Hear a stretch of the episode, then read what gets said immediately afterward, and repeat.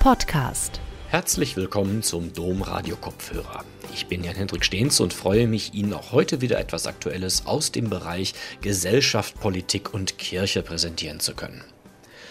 Johannes Paul II. hat nicht nur in seiner Zeit als Papst viele Impulse gesetzt, die nachhaltig ihren Anteil am Zusammenbruch der kommunistischen Regime östlich des Eisernen Vorhangs haben. Seine Ansprachen, Reden und Predigten während der vielen Reisen in die Länder Europas konnten hier enorm viel bei den Menschen bewirken. Der Historiker Karl Josef Hummel, Honorarprofessor an der Universität Erfurt, zeichnet den politischen Weg Karol Wojtyłas nach und legt dar, weshalb dieser als Erzbischof von Krakau, aber auch als Papst der richtige Mann am richtigen Ort war. Seinen Vortrag Johannes Paul II. und das Ende des Kommunismus in Europa hielt Professor Hummel im Rahmen der Mittwochsgespräche im Dezember 2021 im Düsseldorfer Maxhaus. Gute Unterhaltung. So, vielen Dank für die freundliche Begrüßung zu einem großen Thema, das wir strukturieren müssen, damit wir die wichtigsten Aspekte äh, in den Griff bekommen und das beginnt schon mit der Überschrift Johannes Paul II. und das Ende des Kommunismus in Europa. Der Kommunismus hat nicht aufgehört, aber gemeint ist die Wendezeit und die Funktion der kommunistischen Staaten in, im geteilten Europa. Und das zufällig der 1. Dezember, äh, das ist nicht Absicht gewesen, am 1. Dezember 1989, auf den Tag genau vor 32 Jahren, vereinbarten Papst Johannes Paul II. und der Staats- und Parteichef Michael Gorbatschow im Vatikan die Aufnahme offizieller Beziehungen zwischen dem Heiligen Stuhl und der Sowjetunion. Die Aufnahme diplomatischer Beziehungen mit den kommunistischen Staaten des Warschauer Pakts war seit Papst Paul VI.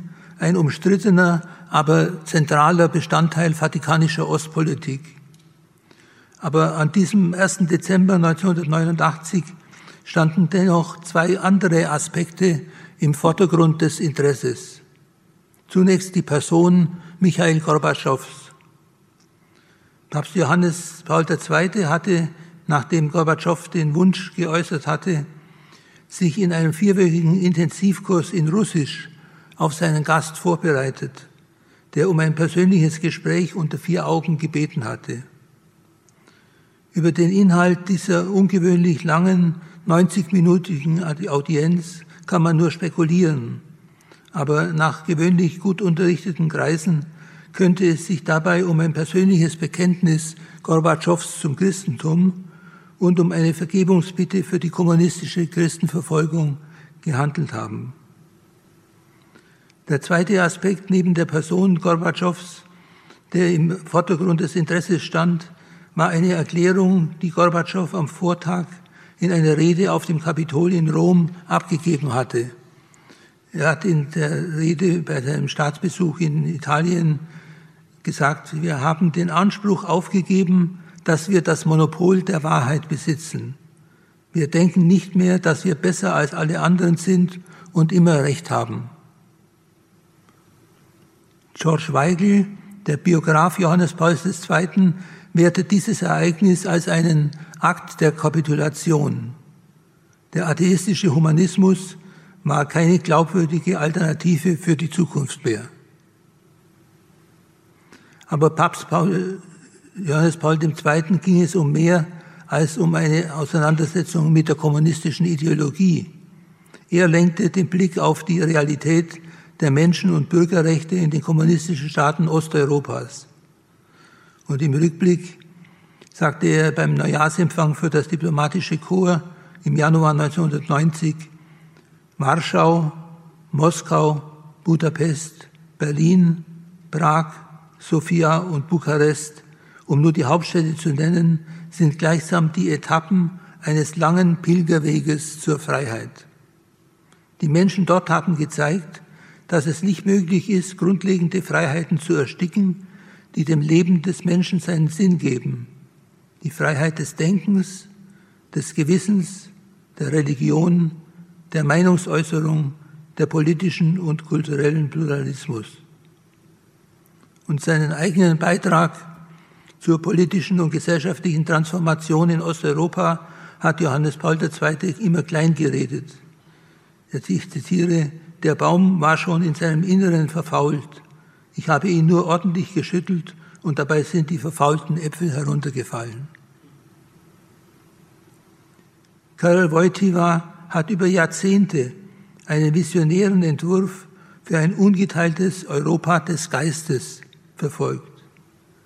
Gestützt auf seine empirische Lebenserfahrung im kommunistischen Polen und überzeugt von der allen Rechten der Staaten vorausgehenden unverletzlichen Würde des Menschen und gestärkt durch die Kraft, die der gläubige Christ aus seinem Glauben schöpft.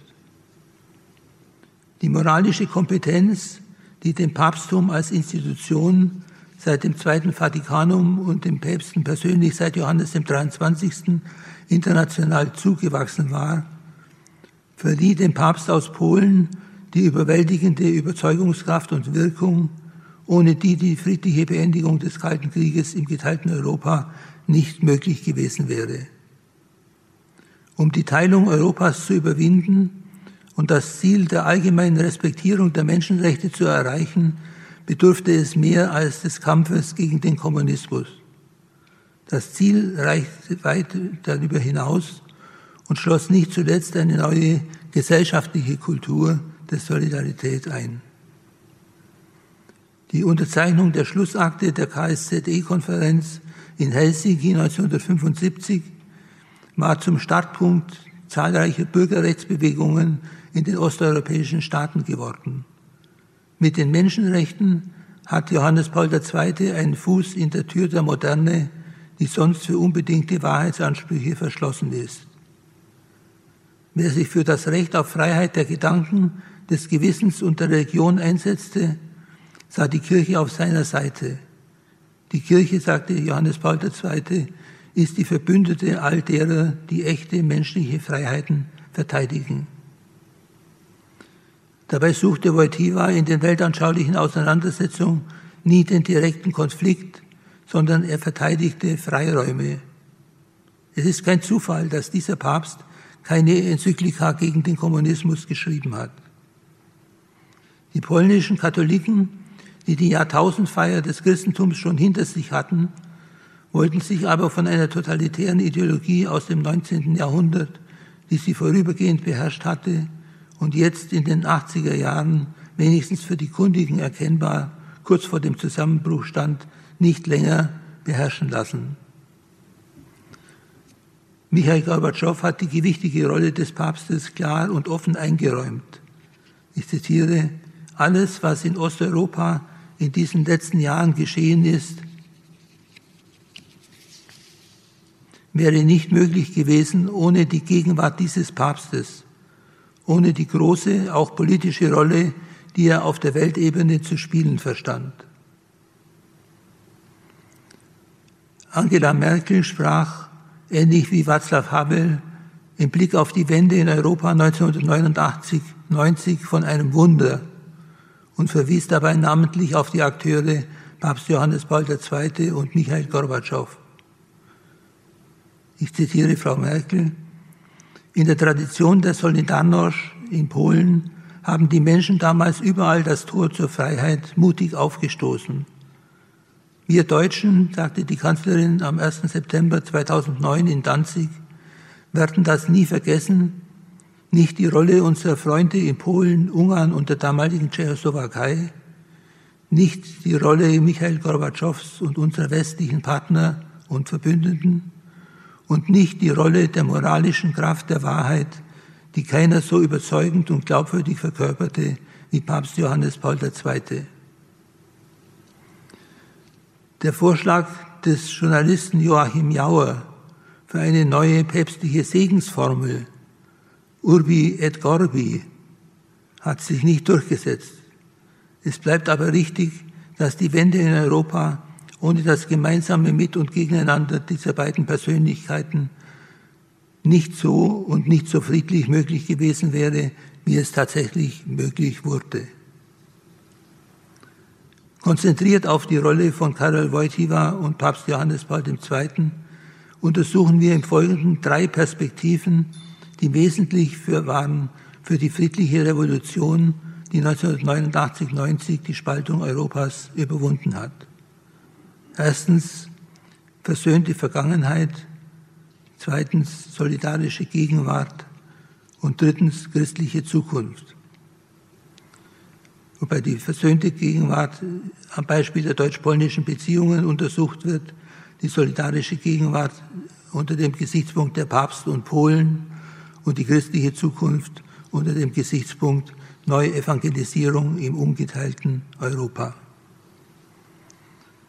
Zunächst zur versöhnten Gegenwart, Vergangenheit, die deutsch-polnischen Beziehungen. In den polnisch-deutschen Beziehungen nach 1945 begann die erste Etappe des langen Pilgerweges zur Versöhnung erst mit zwei Jahrzehnten Verspätung. Einer der hervorragenden Gestalter der deutsch-polnischen Beziehungen, Władysław Bartoszewski, hat in seinen Erinnerungen besonderen Wert auf die vielen Einzelkontakte von Christen gelegt, die seit Mitte der 1960er Jahre die schwierige Aussöhnung voranzubringen suchten. Ohne die individuelle Hilfe, Initiative von Menschen der Versöhnung wäre die Umwandlung der belasteten Vergangenheit in versöhnte Zukunft damals nicht in Gang gekommen. Bundeskanzler Konrad Adenauer forderte in seiner ersten Regierungserklärung am 20. September 1949, wir wollen zu allen Ländern gute Beziehungen, auch solche persönlicher Art, unterhalten insbesondere aber zu unseren Nachbarländern, den Benelux-Staaten, Frankreich, Italien, England und den nordischen Staaten. Der deutsch-französische Gegensatz muss endgültig aus der Welt geschafft werden. Von Polen war nicht die Rede. Die Versöhnung mit Polen war 1949 noch kein politisches Anliegen. Polen wurde von Adenauer damals nur im Zusammenhang mit den Konfliktpunkten Oder-Neiße-Grenze und Vertreibung erwähnt. Erst 40 Jahre später plädierte der polnische Ministerpräsident Tadeusz Mazowiecki in der ersten Regierungserklärung einer demokratischen Regierung in Polen am 12. September 1989 für eine echte Aussöhnung mit Deutschland, die dem Rang der zwischen Deutschen und Franzosen bereits herbeigeführten entspräche. Am Tag, als in Berlin die Mauer fiel, hielt sich Bundeskanzler Kohl mit einer großen Delegation zu Regierungsgesprächen in Polen auf. Der Bundeskanzler entschied sich dann, den Besuch zu unterbrechen und kehrte zunächst nach Berlin zurück. Nach seiner Rückkehr veröffentlichte er eine gemeinsame Erklärung mit Ministerpräsident Masowiecki und in diesem Dokument, das dann im November 1989 in Warschau unterzeichnet wurde, ist erstmals in einem deutsch-polnischen politischen Dokument von Aussöhnung die Rede. 1964 machten sich 34 Menschen der Versöhnung aus Deutschland auf den Wallfahrtsweg nach Auschwitz und trafen dort auch mit Karol Wojtyła, dem neuen Erzbischof von Krakau, zusammen. Zu einem Zeitpunkt, als viele noch in dem nationalistischen Freund-Feind-Schema der Vergangenheit gefangen waren, wurde diese Wallfahrt zum Gründungsimpuls für das bis heute segensreich tätige Maximilian Kolbe-Werk. Durch die Beteiligung Wojtywas, der erst seit Januar 1964 im Bischofsamt war, gelang mit dieser Wallfahrt ein Durchbruch, der Anfang zu deutsch-polnischer Versöhnung. Der Erzbischof begrüßte jeden Einzelnen persönlich und versicherte, durch diese Begegnung habe eine neue Zeit begonnen. Die polnischen Katholiken seien bereit, einen neuen Geist der Versöhnung herzustellen. Seine Überzeugung, nur durch solche Pilger- und Sühnefahrten und andere Bußwerke können wir von Gottes Barmherzigkeit die Annäherung der Völker und Religionen erhoffen. Das entsprach exakt der Einschätzung der deutschen Pilgergruppe. Und für die kleinen Schritte vorwärts sollten in den deutsch-polnischen Beziehungen noch lange einzelne Menschen zuständig sein. Pilger und Wallfahrer, nicht Organisationen oder die Diplomatie. Selbst der Überraschungscoup von 1965, Der Briefwechsel der polnischen und deutschen Bischöfe in den letzten Tagen des Zweiten Vatikanischen Konzils war eine individuelle Initiative, an der auf polnischer Seite neben Boleslaw Kominek, ab 1972 Erzbischof von Breslau, erneut Karol Wojtyła maßgeblich mitgewirkt hat. Papst Johannes Paul II. Würdigte bei der Generalaudienz in Rom 1990 die Bemühungen der deutschen und der polnischen Kirche um Versöhnung als einen bedeutenden Beitrag zum Wiederaufbau einer moralischen Einheit Europas.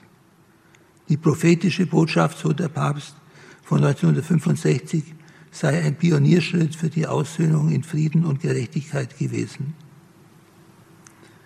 Bei Reisen nach Polen gehörte in den 1970er Jahren die Begegnung mit dem Erzbischof von Krakau bald zum Pflichtprogramm. Wojtyła nahm auch Einladungen in den Westen an und entwickelte dadurch persönliche Freundschaften, zum Beispiel mit Julius Kardinal Döpfner in München. Der Krakauer Kardinal seit 1967 sammelte verschiedentlich Spenden zur Finanzierung von Projekten in Polen ein und initiierte, so pfiffige Unternehmen wie die Einrichtung eines parteiübergreifenden europäischen Stipendienprogramms, in dem mit Mitteln des Bonner Auswärtigen Amtes polnische Theologiestudenten in Frankreich studieren konnten. Das 1969 gegründete überparteiliche Werk für europäische Partnerschaft wurde bis 1990 vom Bonner Auswärtigen Amt mit insgesamt zwei Millionen unterstützt. Eine neue qualitative Ebene erreichten die Beziehungen 1978 durch den ersten Besuch einer polnischen Bischofsdelegation in der Bundesrepublik. Wojtyła war bei dieser Gelegenheit um einen zweifachen Perspektivenwechsel. Erstens weg von der ausschließlichen Fixierung auf die Probleme der Vergangenheit hin zur Zukunft und zweitens weg von der Konzentration auf national orientierte Alleingänge hin zu einem gemeinsamen deutsch-polnischen Engagement für europäische Aufgaben. Kardinal Höffner, damals Vorsitzender der Deutschen Bischofskonferenz, äußerte seine tiefe Hoffnung und Überzeugung, dass der Besuch des Primas von Polen bei uns in Deutschland der Ausgangspunkt für eine neue Epoche in unseren Beziehungen und für Europa ist. Der Herr möge unseren Völkern die Kraft schenken, an der Erneuerung Europas im Geist der Frohbotschaft Christi mitzuwirken, damit Europa, und zwar das ganze Europa, das bis zum Ural reicht, erkennen möge, was ihm zum Heile dient. Und Kardinal Wojtyła bekräftigte in der Bonifatiusgruft im Dom zu Fulda, die Begegnung möge, ungeachtet alles dessen, was in der Vergangenheit unsere Nachbarschaft schmerzlich belastete, der Erneuerung im Geiste des Evangeliums dienen und die Wunden heilen, die eine ältere oder jüngere Vergangenheit geschlagen hatte. Zweitens die solidarische Gegenwart der Papst und Polen.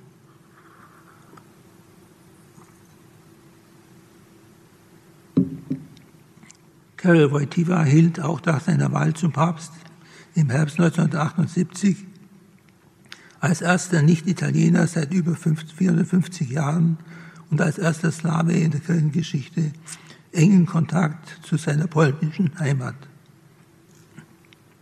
Anlass für die erste von insgesamt neun Papstreisen nach Polen war im Juni 1979 der 900. Todestag des Nationalheiligen und früheren Bischofs von Krakau, Stanislaus, eines Symbols für den Widerstand gegen den Staat. Der triumphale Besuch des Heiligen Vaters in seiner polnischen Heimat, mindestens 10 Millionen der 35 Millionen Polen haben ihren Landsmann an einem der neun Orte persönlich erleben können, veränderte nicht nur die Lage in Polen in einer Weise, wie sie niemand hätte vorhersehen können. Gehen wir, ich zitiere den Papst, gehen wir den durch die Vergangenheit vorgezeichneten Weg, doch gehen wir nicht in die Vergangenheit, gehen wir der Zukunft entgegen. Der Besuch des Papstes übertraf alle Vorstellungen. Die kommunistische Regierung büßte dabei nicht nur das Monopol auf Wahrheit, sondern auch das Monopol auf Öffentlichkeit ein. Der Pilgerweg des Papstes führte unter anderem nach Gnesen zum Sitz des Primas Wyszynski, nach Częstochow und nach Krakau. Erlaubt betete der Papst, dass ich alle Probleme der Mutter Gottes anvertraue, auf eine neue Weise. Ich bin ein Mensch, der vertraut. Ein solcher zu sein, das habe ich hier gelernt. Amen. Die Gebetsbitte aus der Pfingstsequenz vorgetragen am 2. Juni 1979 auf dem Warschauer Siegesplatz, wurde zum Anfang vom Ende der kommunistischen Herrschaft über die Länder Mittel- und Osteuropas. Ich zitiere den Schluss des, der Predigt, sende aus deinen Geist, sende aus deinen Geist und erneuere das Angesicht der Erde, dieser Erde. Amen. Der Papst ruft zunächst die Gläubigen in Polen dazu auf, sich in die gesellschaftlichen Entwicklungen einzumischen, Mut zu fassen, ihr Schicksal in die Hand zu nehmen und erweiterte die Perspektive dann auf ganz Europa. Wenn jemand Europa sage, soll das Öffnung heißen. Die angemessene Ausführung dieses Auftrags verlange aber auch ein Überdenken der internationalen Zusammenarbeit im Sinne einer neuen Kultur der Solidarität und den unermüdlichen Einsatz innerhalb seiner Grenzen und in der ganzen Welt Frieden herzustellen. Die Pilgerfahrt des Papstes in seine Heimat mobilisierte emotionale Begeisterung in einem Ausmaß, wie es dem kommunistischen Regime nie gelungen war. Die polnischen Katholiken fühlten sich dadurch gestärkt, als sich 1980 eine schwierige soziale und wirtschaftliche Situation entwickelte. Nach einzelnen Streiks im ganzen Land entstand aus dem Streik in der Danziger Lenienwerft die Gewerkschaftsbewegung Solidarność unter Führung eines charismatischen Katholiken, des damals arbeitslosen Elektrikers Lech Walasa. Durch die internationalen Verbindungen der katholischen Kirche konnte die Aufmerksamkeit auch im westlichen Ausland, vor allem in den USA und in der Bundesrepublik Deutschland, auf das Schicksal der Gewerkschaft gelenkt werden, die seit September 1980 als erste freie Gewerkschaft in einem kommunistischen Staat zugelassen werden musste. Mit fast 10 Millionen Mitgliedern übertraf sie die polnische Vereinigte Arbeiterpartei deutlich. Damit war freilich auch ein breites Spektrum politischer Vorstellungen verbunden. Beispielsweise führte die Frage, ob die Gewerkschaft sich zu einer politischen Partei fortentwickeln solle, zu heftigen Konflikten und endete mit verschiedenen Ausgründungen, die bis zum heutigen Tag die innenpolitische Situation in Polen prägen. Ich denke zum Beispiel an die Politik von Kaczynski, der auch Mitglied der Solidarność gewesen ist von Primas Wyszynski und Papst Johannes Paul II. erhielt Lech Walesa in demonstrativer Öffentlichkeit moralische Unterstützung und strategische Beratung. Und der Vatikan vermittelte aber auch finanzielle Hilfen. Wohlkalkulierte PR-Inszenierungen machten immer wieder darauf aufmerksam, dass die Solidarność einflussreiche Unterstützer hatte. Zum Beispiel das öffentliche Frühstück des Primas mit der Gewerkschaftsführung oder die Unterschrift Lech Walensers unter das Gründungsdokument der Gewerkschaft mit einem Stift, den gut erkennbar ein Bild des Papstes zierte. Insbesondere der Papst suchte die Eskalation zu einer gewaltsamen Auseinandersetzung in Polen zu verhindern und hielt vor allem die nationalkonservativen Gruppierungen davon ab, der polnischen Kommunisten Reformen zuzumuten, die die Aufmerksamkeit der Sowjetunion und der Mitglieder des Warschauer Pakts erregt hätten. Den Einmarsch von Truppen der Warschauer Paktstaaten hat wahrscheinlich nur die Ausrufung des Kriegsrechts im Dezember 1981 verhindert. Jetzt wurde die Solidarność verboten und ging in den Untergrund. Über 10.000 Personen, darunter die Führungsgruppe der Gewerkschaft mit Lech Walesa, wurde interniert, weitere 4.000 verhaftet 1700 Personen wurden zu Gefängnisstrafen verurteilt, 500.000 Personen wurden arbeitslos. Papst Johannes Paul II. hat in diesem Zusammenhang am 16. Dezember 1980 mit einem beispiellosen Brief direkt bei Leonid Brezhnev interveniert. Der Abbau der durch die inneren Ereignisse in Polen entstandenen Spannung, schrieb der Papst, kann nur erreicht werden, ich zitiere, durch das treue Festhalten an den feierlichen Prinzipien der Schlussakte von Helsinki, die Kriterien für die Regelung der zwischenstaatlichen Beziehungen proklamiert und insbesondere an dem Grundsatz der Achtung vor den Rechten der Souveränität sowie dem Prinzip der Nichteinmischung in die inneren Angelegenheiten jedes einzelnen der beteiligten Staaten. Das Ringen um die notwendigen Reformen, zu denen der kommunistische Staat und seine Einheitspartei nicht mehr allein imstande war, ein immer wieder von Rückschlägen erschwerter Dialog zwischen kommunistischem Establishment und demokratischer Erneuerung, mündete nach acht Jahren in die Gespräche am runden Tisch. Der runde Tisch ist eine polnische Erfindung von 1989 und mündete weiter in die Wiederzulassung der Solidarność und die Bildung der ersten demokratischen Regierung der neuen Republik im August 1989. Die militärische Bedrohung durch die Sowjetunion hat Michael Gorbatschow am 25. Oktober 1989 zurückgezogen der fünf Wochen vor der Audienz mit dem polnischen Papst in Rom die Brezhnev-Doktrin offiziell aufgehoben hat. Drittens die christliche Zukunft, Neuevangelisierung im umgeteilten Europa. Karol Wojtyła hat über Jahrzehnte eine Vision von einem christlichen Europa entwickelt und unermüdlich für deren Unterstützung geworben. Dabei dachte er, der Papst in langen historischen Zeiträumen.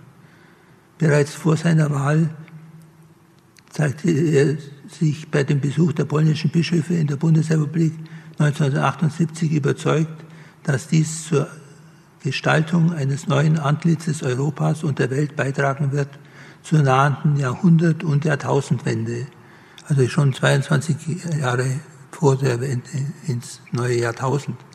Und er hat in einer Geschichte dieses Denken in langen Zeiträumen 1982 äh, so formuliert, dass äh, der Papst betet und im Gebet Gott fragt, wird es denn irgendwann Freiheit geben für die polnische Heimat?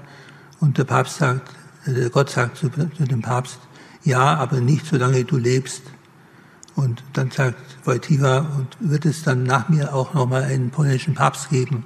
Und dann sagt Gott, ja, aber nicht solange ich lebe.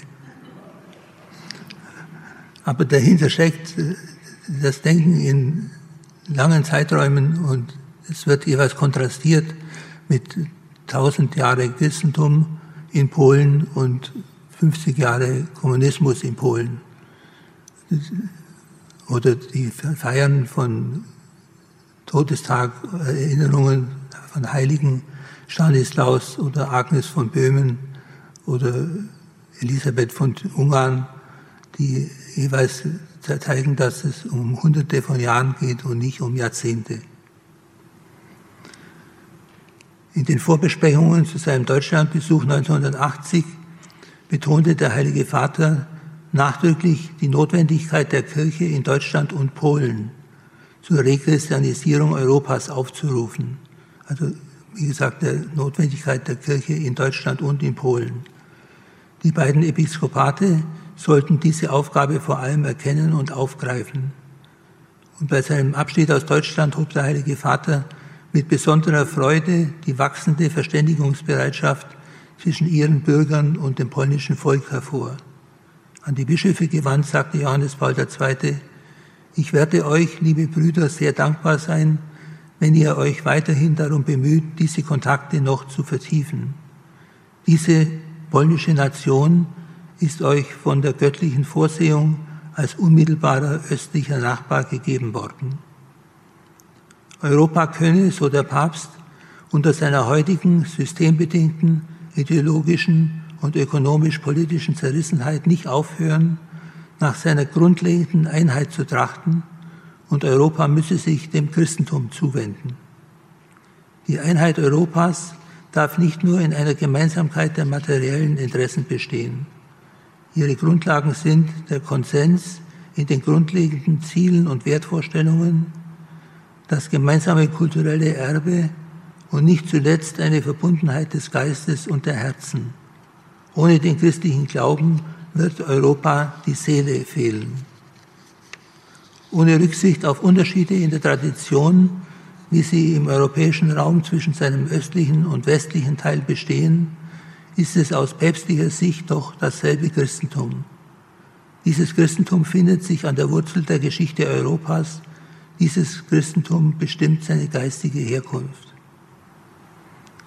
Und auf seiner ersten erwähnten Polenreise hatte der Papst in seiner Predigt in Gnesen, die er selbst als das Programm seines Pontifikats bezeichnete, gefragt, will nicht Christus vielleicht, fügt es nicht der Heilige Geist, dass dieser polnische, dieser slawische Papst gerade jetzt die geistige Einheit des christlichen Europas sichtbar macht, das durch die zwei großen Traditionen des Westens und Ostens geprägt wurde. Johannes Paul II. verwendete in diesem Zusammenhang häufig das von dem russischen Literaturwissenschaftler Ivanov stammende Bild von den zwei Lungenflügeln. Ein Katholik muss zwei Lungen haben, das heißt eine östliche und eine westliche. Der Papst war überzeugt, die Verschiedenheit der östlichen und westlichen Traditionen werde die Kultur Europas bereichern. Deshalb sollte vielleicht weniger von einer Osterweiterung, als vielmehr von einer Europäisierung des gesamten Gotteskontinents die Rede sein. Der Papst beobachtete aber mit Sorge die zunehmenden Zeichen der Entchristlichung der westeuropäischen Gesellschaft. In seinen Worten die Auseinandersetzung mit Konsumismus, moralischem Subjektivismus, religiöser Indifferenz und ausdrücklichem Atheismus die für seine Vorstellung von Europa unverzichtbare religiöse Dimension sah er durch den zunehmenden Säkularismus ernsthaft gefährdet. Wir denken so, wir leben so, als ob Gott nicht existierte. Aus Deutschland erhielt der Papst unterschiedliche Signale. Die Bischofskonferenz und das Zentralkomitee der deutschen Katholiken sprachen vor dem ersten Papstbesuch nach fast 200 Jahren im November 1980 von der Hoffnung auf einen neuen missionarischen Aufbruch, auf eine aufweckende Erinnerung. Der Sekretär der Deutschen Bischofskonferenz schrieb gleichzeitig dem Papst in einem persönlichen Brief, in den bisher acht Jahren als Sekretär habe ihn nichts mehr bedrückt als die fortschreitende Erkenntnis, dass die Kirche in Deutschland im Ganzen zwar wohl geordnet und durchaus eifrig bemüht ist, aber die Begeisterung zur Evangelisierung vermissen lässt. In den Augen des Papstes hat das Antlitz des neuen Europa, das gemeinsame europäische Haus, begonnen, sich in Polen dank Solidarność zu erheben und kein Ereignis kann diese Tatsache verdunkeln. Die aufsehenerregende Predigt bei seinem Besuch in Danzig 1999 über die katholische Soziallehre, über Solidarität als Haltung, verglichen seine Zuhörer unmittelbar mit den Ereignissen auf der Leninwerft ein Jahrzehnt vorher. Solidarität war Solidarność. Ich zitiere den Papst, dieses Ereignis zeigt eine Wende in der Geschichte unserer Nation, aber auch in der Geschichte Europas an. Solidarność öffnete die Tore der Freiheit für die Länder, die vom totalitären Regime versklavt worden waren. Es hat die Berliner Mauer niedergerissen und zur Einheit Europas beigetragen. Das dürfen wir nie aus unserem Gedächtnis löschen. Diese Sensation gehört zu unserem nationalen Erbe. Und zur Vorbereitung auf das Jahr 2000 forderte Johannes Paul II. von den Katholiken eine Reinigung des Gedächtnisses, um die Spuren der Gegenwart Gottes in unserer Zeit besser erkennen zu können. Die Anerkennung schuldhafter Verfehlungen aus der Vergangenheit trage dazu bei, unser Gewissen angesichts heutiger Verwicklungen zu schärfen und jedem den Weg der Versöhnung zu öffnen. Europa stehe in dem Augenblick, in dem das dritte Jahrtausend herannaht, einer neuen Etappe seines Werdens gegenüber. Europa solle sich nicht als Produkt des Zufalls erfahren, sondern frei seine Zukunft als Projekt aufbauen und müsse dazu sein kollektives Gedächtnis einer langen und bewegten Vergangenheit zuwenden. Zur Unterstützung der religiösen Dimension Europas ernannte der Papst neben Benedikt von Nursia fünf neue Schutzpatrone. Schutzpatrone Europas, Kyrill und Methodius 1980, Katharina von Siena, Birgitta von Schweden, Theresia Benedicta Acroce, Edith Stein 1999. Johannes Paul II. ermutigte, die Spuren des Geistes in der Geschichte Europas neu zu entdecken, zum Beispiel bei den Heiligen und bei den Märtyrern. Das Opfer der Märtyrer wird im Heiligen Geist vollendet. Vor unseren Augen scheint sich die Neugeburt eines Europas des Geistes zu vollziehen. Und insgesamt wurden im Pontifikat Johannes Pauls II. 482 Christen heilig gesprochen und 1338 selig gesprochen. Mehr als in der gesamten Kirchengeschichte zusammen in diesem einen langen Pontifikat. Ein besonders gepflegtes Gedenken galt den jahrzehntelangen gemeinsamen Bemühungen um die Selig- und Heiligsprechung von Pater Maximilian Kolbe und Schwester Edith Stein. Und da hat sich die deutsche Kirche für Pater Kolbe eingesetzt und die polnische Kirche für Edith Stein, die beide Sonderfälle gewesen sind, weil man ein Martyrium nicht anbieten kann, ist nach der Prozessordnung für die Selig- und Heiligsprechung bei Maximilian Kolbe eine hohe Hürde gewesen, aber die der Papst dann qua Amt überwunden hat. Bei seinem letzten Deutschlandbesuch ließ Johannes Paul II. Sich auch durch das für seine Gesundheit wenig förderliche Regenwetter nicht davon abhalten, das Brandenburger Tor, das Symbol für die Teilung Deutschland und Europas, zu Fuß von Ost nach West zu durchschreiten. Ein Bild, das Geschichte machte, ein Highlight im Album des kollektiven Gedächtnisses. Und Bundeskanzler Kohl würdigte bei dieser Gelegenheit den hohen Anteil des Papstes beim Zusammenbruch der kommunistischen Systeme jenseits des Eisernen Vorhangs. Vor allem seinen politischen Landsleuten habe der Papst, so Kohl, die moralische Kraft gegeben, sich für die Menschenrechte, für Freiheit und soziale Gerechtigkeit einzusetzen.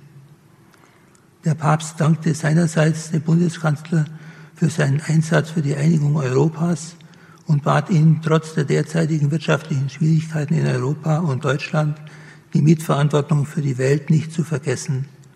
Europa habe eine unaufgebbare Verantwortung bei der Gestaltung einer gerechten Welt. Das neue Haus Europa, so der Papst, von dem wir sprechen, braucht ein freies Berlin und ein freies Deutschland. Menschen, die die Freiheit schützen durch Solidarität und Verantwortung.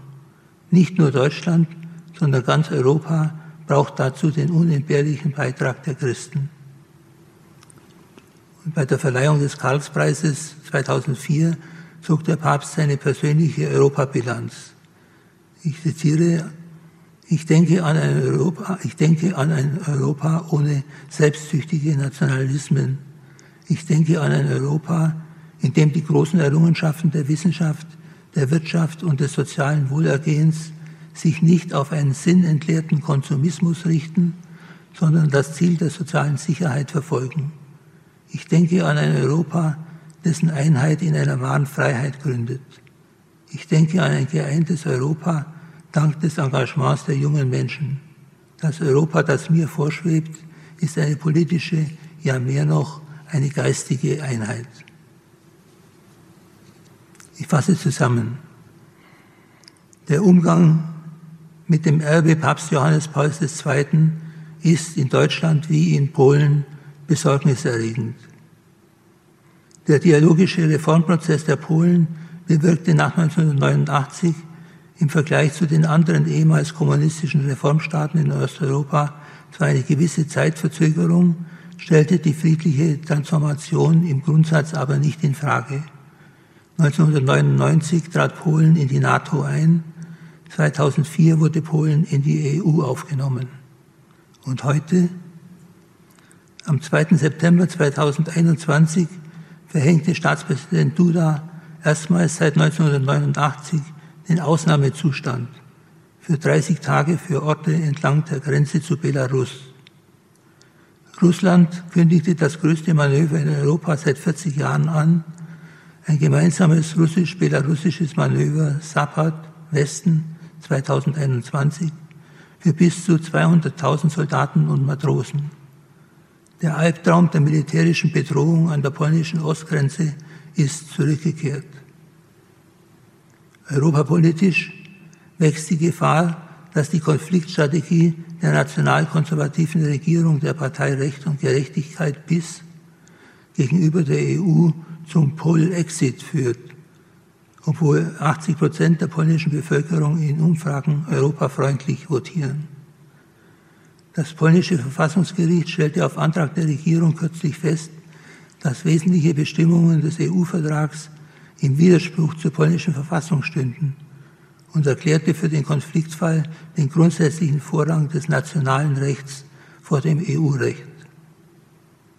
Der stellvertretende Fraktionschef der PiS-Partei im Sejm, Marek Suski, verglich die EU mit der deutschen Besatzung und der kommunistischen Diktatur und drohte an, wie man gegen diese gekämpft hatte, werden wir auch gegen den Brüsseler Okkupanten kämpfen.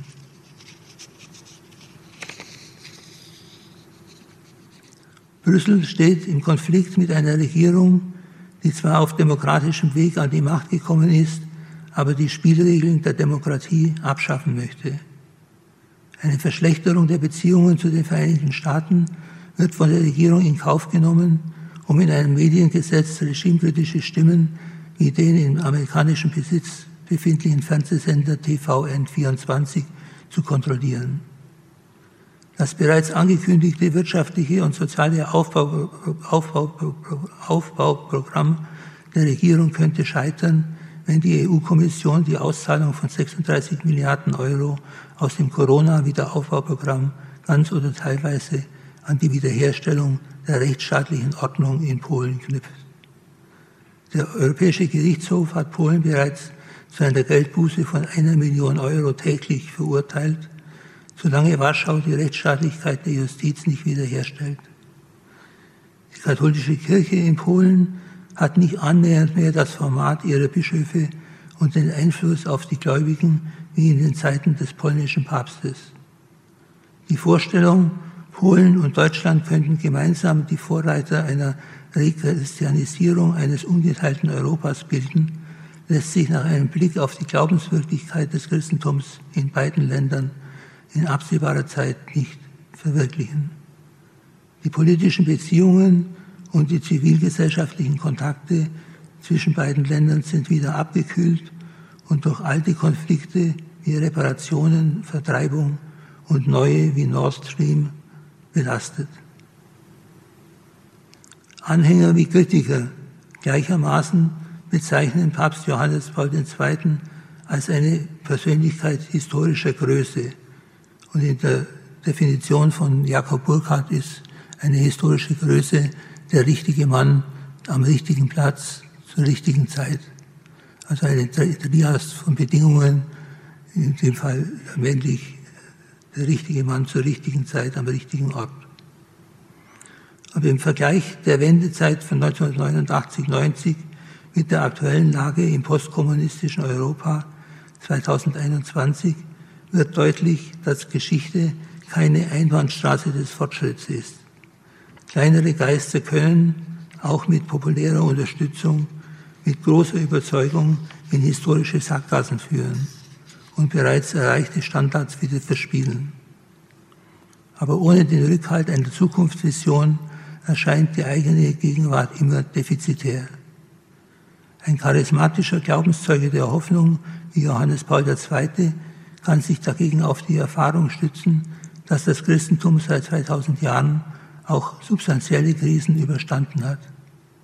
Das Beispiel dieser Glaubenszeugen könnte den orientierungslosen Zeitgenossen, die sich schon in der Endphase einer stetigen Verlustgeschichte des Christentums wähnen, neuen Mut machen.